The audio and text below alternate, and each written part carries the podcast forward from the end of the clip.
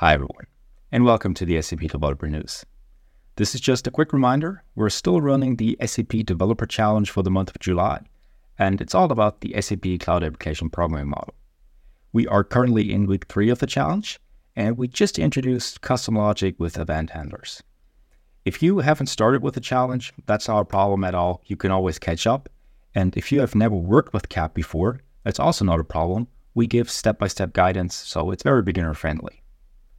And while we're on the topic of CAP, the reCAP conference happened a couple of weeks ago, and the recordings are now available online. So if you didn't have the chance to attend in person, you can now still consume the content. That's pretty cool. The links are in the description. All right, hope to see you soon. Bye. Hey folks, Rich Heilman here. Hope everyone is having a great summer so far. But if you're not, you might want to check out some of the ABAP Cloud webcasts hosted by ASUG and presented by development experts from SAP. Tammy Powlas, one of the prominent community members and ASUG volunteers, posted a blog post last month outlining the webcast sessions to be offered. We are right in the middle of the webcast series right now, with just two more to go. On July 27th, Frank Jentsch will present on SAP BTP ABAP environment, what's new, and Outlook. And then on August 2nd, Olga Dolinskaja will present on custom code adaptation to SAP S4HANA and ABAP Cloud. So if you are an ASUG member, make sure to check out Tammy's blog post and register for the remaining rep- webcasts today. In other news, last week, Thomas Fiedler uh, tweeted about a new influence channel for ABAP API requests for SAP S4HANA private cloud customers. We all know that it's important to use standard APIs when accessing data in ABAP Cloud, but what if there's no released API for your purposes? Now you can request to have those APIs created and released by SAP. Just head over to the page which Thomas had tweeted about and add your request.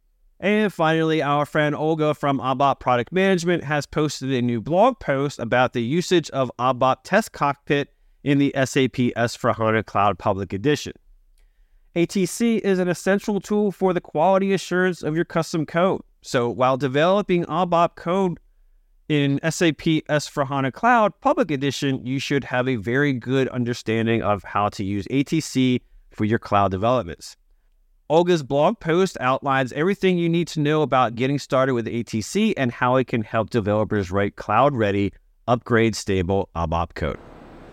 Hey Srini, I heard there's some interesting news in Integration Suite. Can you give more info? Yes, Shilpa. There is a new graph functionality, which is an innovative capability of API management that is part of it, the SAP Integration Suite. It has been released for general availability after a rigorous six months beta program with SAP customers and partners. How does graph functionality work?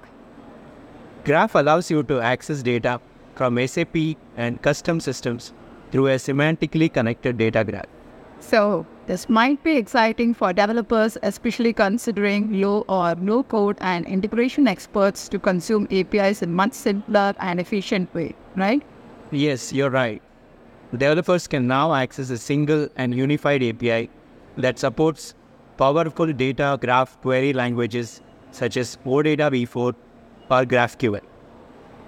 We can now focus on the data without worrying about the underlying landscape complexity. Interesting. Where can I get more info on this? Piyush explains the benefits of graph functionality from both enterprise IT and developers' perspective in his new blog. You can find the link to his blog in the description below.